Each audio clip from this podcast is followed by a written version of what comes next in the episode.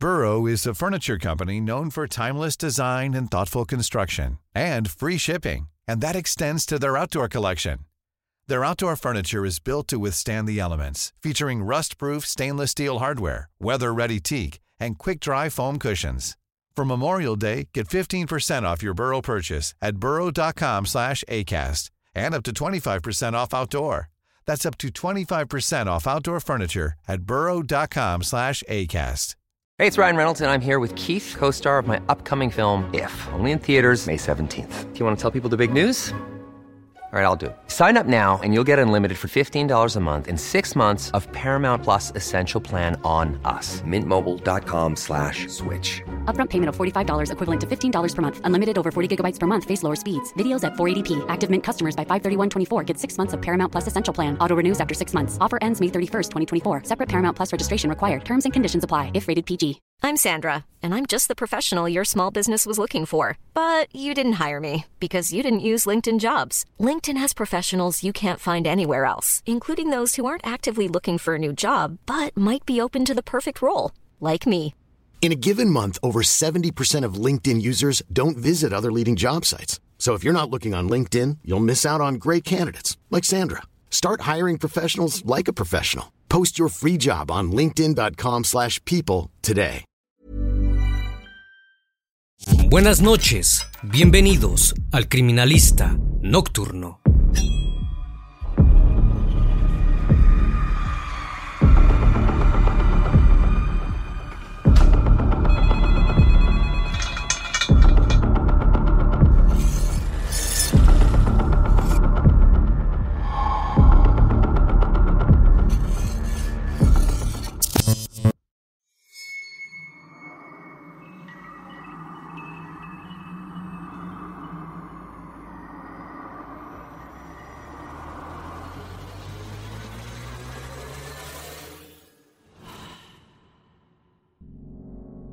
31 de mayo de 2016, a 200 kilómetros de la capital de la provincia argentina, Santiago del Estero, precisamente en la ciudad de Quimilí.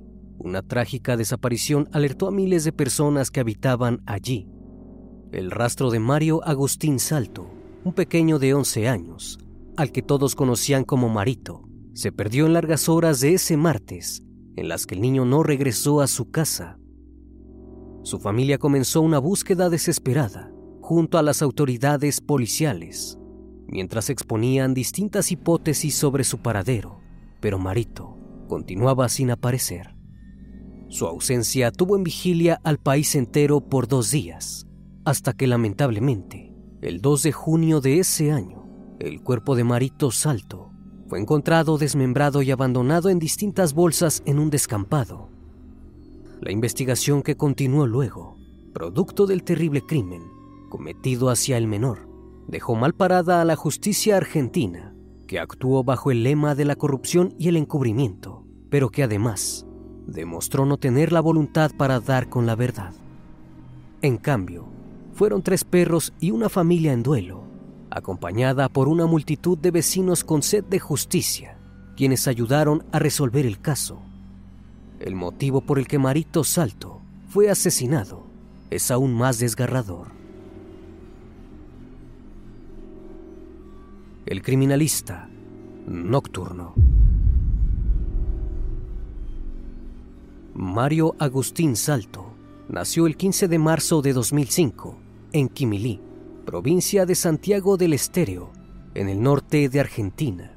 Allí pasó 11 años, hasta que su vida fue arrebatada sus padres se separaron y Marito permaneció en la misma casa que compartía con su madre Gladys y dos hermanos más pequeños. En cambio, Mario, su padre, se mudó a la provincia de Córdoba en búsqueda de un trabajo. Allí se instaló cuando consiguió un empleo como albañil y sostuvo el contacto con su familia a través de la vía telefónica.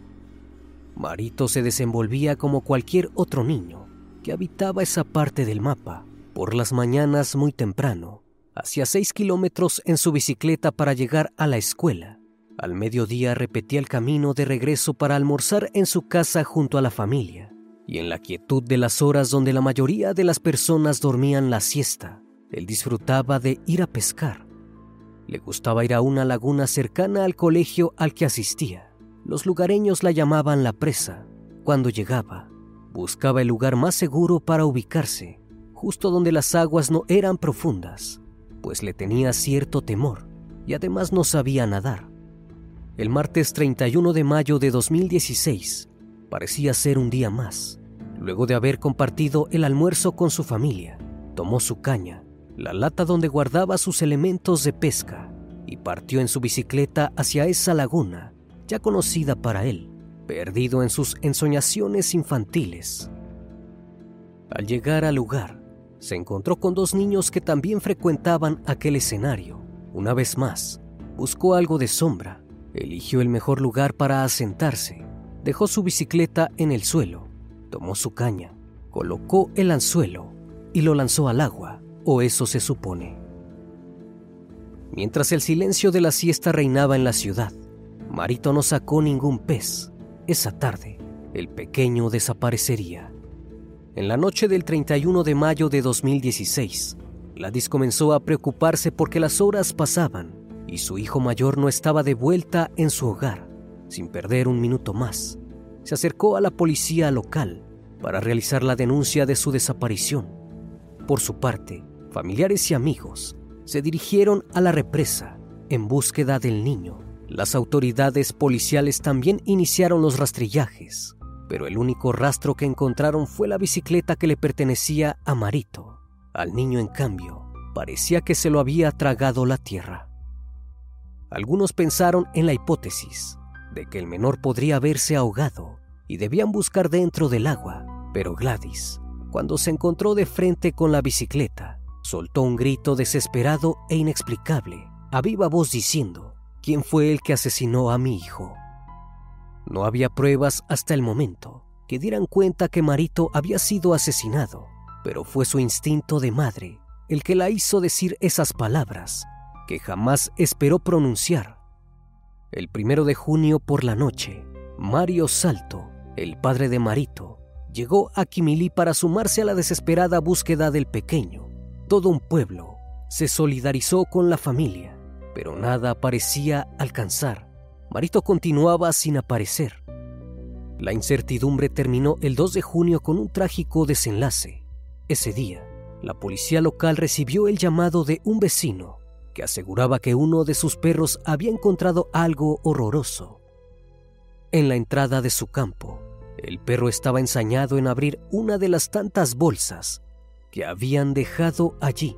El dueño no entendía qué pasaba hasta que vio al animal corriendo, con una pierna humana entre sus dientes.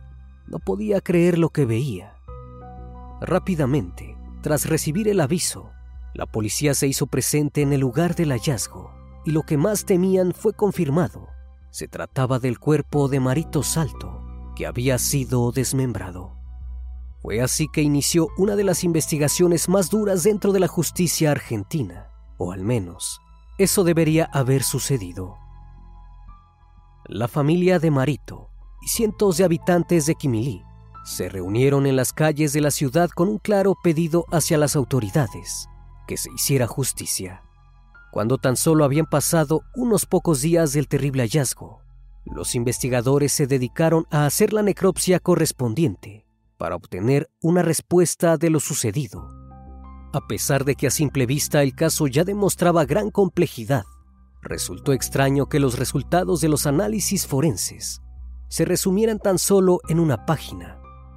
La indignación de los vecinos fue creciendo a medida que los días pasaban y la justicia parecía no interesarse en encontrar al responsable por la desaparición y asesinato del niño.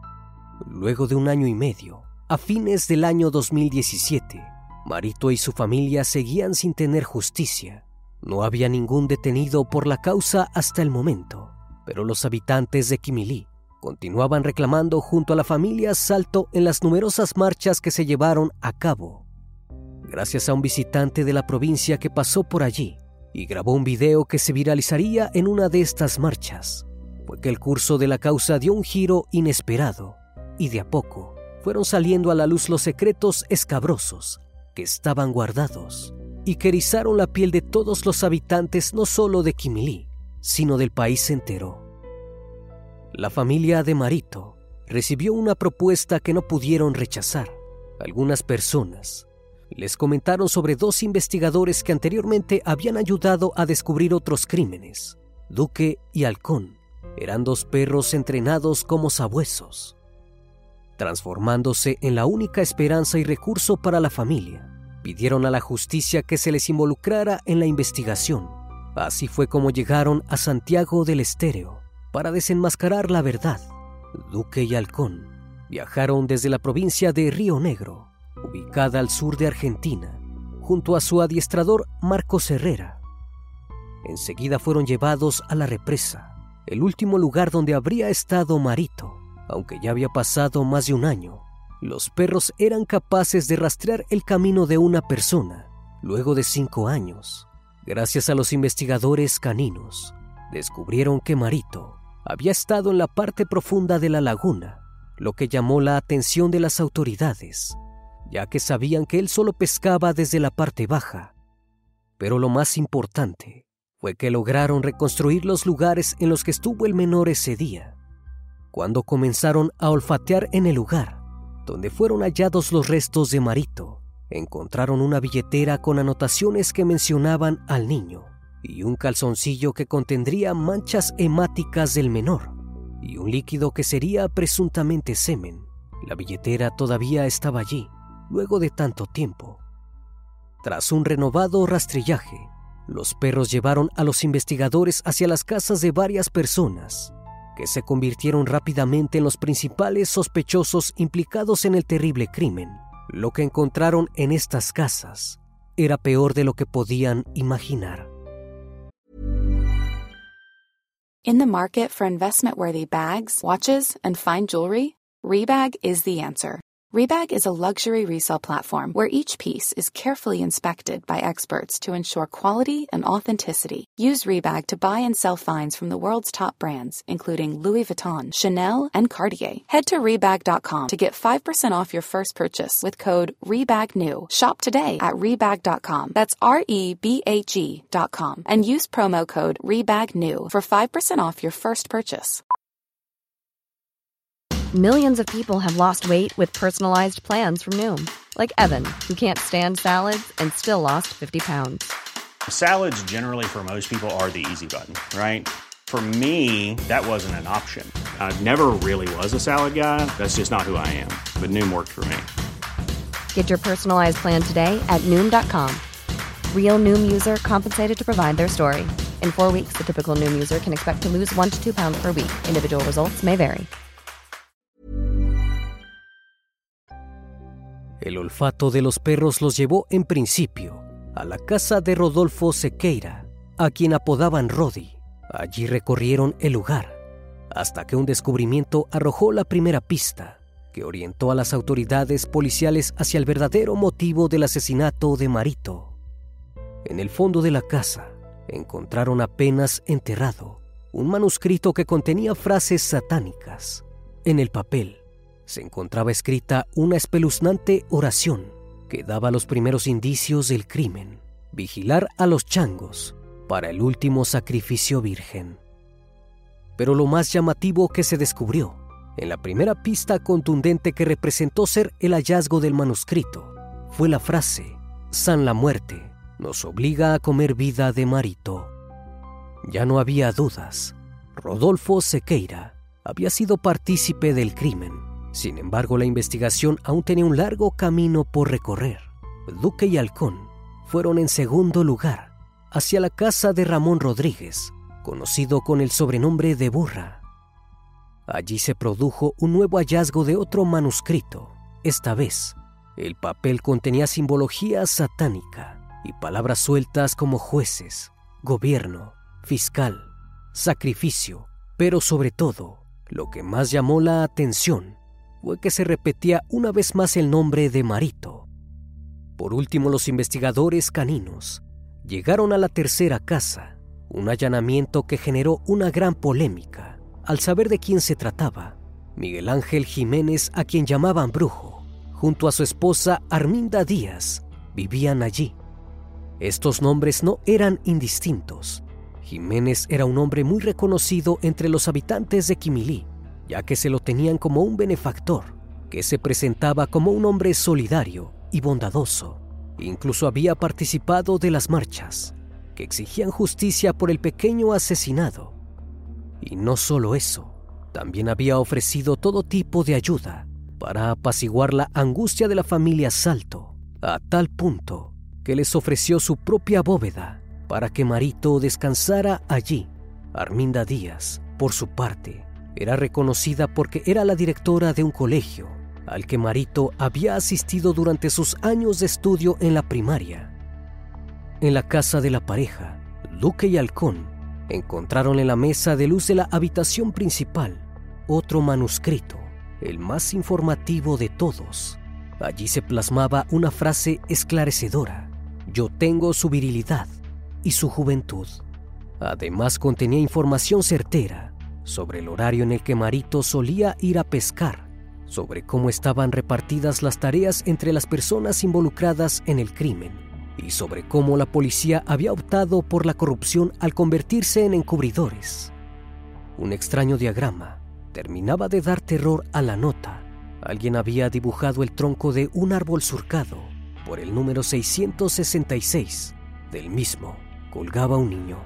Justo debajo, la figura de la balanza, icono de la justicia, desbalanceada. Junto a la balanza, el famoso triángulo con un ojo en el medio, el icónico símbolo de la providencia. Tenía líneas a modo de manos y piernas, asemejándose al villano del dibujo animado para niños, Gravity Falls. Dicho programa tiene una trama sobrenatural y el mencionado villano es una especie de entidad con diversos poderes y proveniente del reino de las pesadillas. Más tarde, en otra nota, volverían a encontrar menciones al personaje. En casa de Rodríguez también encontraron los restos de un perro colgado de un árbol. Sin embargo, estos indicios no conformaban la totalidad de la causa. Aún había algo por descifrar. En el cuerpo ultrajado del chico se había encontrado material genético perteneciente a otra persona, aunque no se descartó que los involucrados hasta el momento también habían abusado de Marito. Las pruebas realizadas sobre ellos dieron negativo. Fue entonces que la doctora Rosa Falco, quien llevaba la causa adelante, decidió realizar pruebas de ADN masivas. Se tomaron pruebas de más de 3.500 hombres de la ciudad, pero sorpresivamente, todos los resultados dieron negativo. Hoy en día, aún no se sabe quién fue el responsable de semejante atrocidad. No obstante, por doloroso que fue para todos aceptarlo, con las otras evidencias recolectadas, quedaba claro que Mario Agustín Salto, de 11 años, había sido víctima de un ritual satánico, y así llegó el momento de hacer justicia. Cinco años después de su fallecimiento, llegó el momento del juicio. Nueve acusados se sentaron en el banquillo frente al tribunal a esperar su sentencia, proclamándose inocentes en todo momento. Allí estaban los integrantes de la secta que veneraban a San la Muerte. Durante el alegato de la fiscal Mariela Vitar, quedó asentado que Marito fue víctima de un ritual en el cual, además de ser abusado, fue colgado con la cabeza hacia abajo y atado de manos y pies con alambres. Luego, los perpetradores procedieron a apretar su cuello hasta provocarle una asfixia incompleta y mientras aún estaba con vida, le cortaron las piernas para beber de sus fluidos y luego le cortaron la cabeza. Finalmente, Mario Agustín Salto pereció por una hemorragia masiva. Por esos motivos, el tribunal presidido por el doctor Alfredo Pérez Gallardo, secundado por Luis Domínguez y Daniela Campos, determinaron que Miguel Ángel Jiménez y Rodolfo Sequeira fueran condenados a cadena perpetua, acusados de homicidio triplemente calificado por alevosía, ensañamiento y el concurso premeditado de dos o más personas, abuso con acceso carnal y privación ilegítima de la libertad. Por su parte, Ramón Rodríguez recibió una condena de 11 años de prisión como partícipe secundario del crimen, privación de la libertad y abuso. Los demás acusados, María Eugenia Montes, Daniel y Ramón Ocaranza y Pablo Ramírez, fueron condenados por encubrimiento agravado de homicidio triplemente calificado por alevosía a tres años de prisión. Por último, Daniel Sosa y Gustavo Hernández, también acusados por encubrimiento, fueron absueltos por falta de pruebas, aunque la sentencia se tradujo en algo de alivio para la familia de Marito Salto. Ya nada podrá traerlo de vuelta. Su final, a manos de una secta satánica, ha dejado en las personas una herida difícil de cerrar. Es inevitable cuestionarse por qué habrían elegido arrebatarle la vida a Marito. Al respecto se ha especulado la hipótesis de que la secta lo seleccionó, lo siguió e investigó durante un tiempo, porque el niño no solo era virgen, sino también católico. Este último detalle lo ubicó en la mira de estos monstruos que estaban al acecho de su presa se cree que siendo católico, Marito solo habría recibido agua bendita en su cabeza al momento de ser bautizado y no en todo el cuerpo, como suele suceder con otras religiones. Esa característica era conveniente para los criminales satánicos. Su cuerpo tenía una mínima cantidad de líquido bendito y quitándole la cabeza, pudieron descartar rápidamente la parte que no les servía. Cada detalle del asesinato de Mario Agustín Salto lo vuelve un crimen más y más escabroso. Con respecto a la utilización en las notas satánicas de símbolos pertenecientes a la serie Gravity Falls, no se llegó a ninguna conclusión. Sin embargo, aún perdura en la memoria de los vecinos y del país entero la ineficiencia de las autoridades policiales, que no solo optaron por la corrupción cuando Jiménez compró su silencio, y complicidad, sino que mostraron una gran incapacidad para desenmascarar la verdad. Gracias a la innegable habilidad de los sabuesos, el crimen fue descubierto y resuelto justo a tiempo, ya que en las semanas posteriores a los allanamientos, Halcón falleció, dejando una gran incógnita para todos. Su dueño y adiestrador aseguró que tras descubrir a los criminales implicados en el caso de Marito, el perro comenzó a demostrar fatiga, casi no se alimentaba y su estado de ánimo había decaído.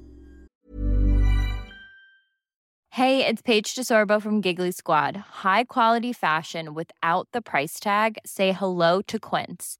I'm snagging high-end essentials like cozy cashmere sweaters, sleek leather jackets, fine jewelry, and so much more. With Quince being 50 to 80% less than similar brands. And they partner with factories that prioritize safe ethical and responsible manufacturing. I love that. Luxury quality within reach. Go to quince.com slash style to get free shipping and 365 day returns on your next order. quince.com slash style a pesar de varios intentos por salvar su vida nunca se pudo determinar la causa de su fallecimiento entre las sospechas Se cree que pudo haber recibido una maldición por parte de la secta satánica, en plan de venganza por haberlos delatado. Lo que sí es seguro es que gracias a estos investigadores caninos y a la familia Salto, que se mantuvo unida y con fuerza para luchar, se consiguió el único objetivo, obtener justicia. Una vez más, estimado público, agradezco su compañía Gracias por brindar un espacio de su tiempo para conocer un caso más de este canal. Si aún no estás suscrito, te hago la cordial invitación a que lo hagas y formes parte de esta gran comunidad. Esto es El Criminalista Nocturno. Hasta la próxima emisión. Buenas noches.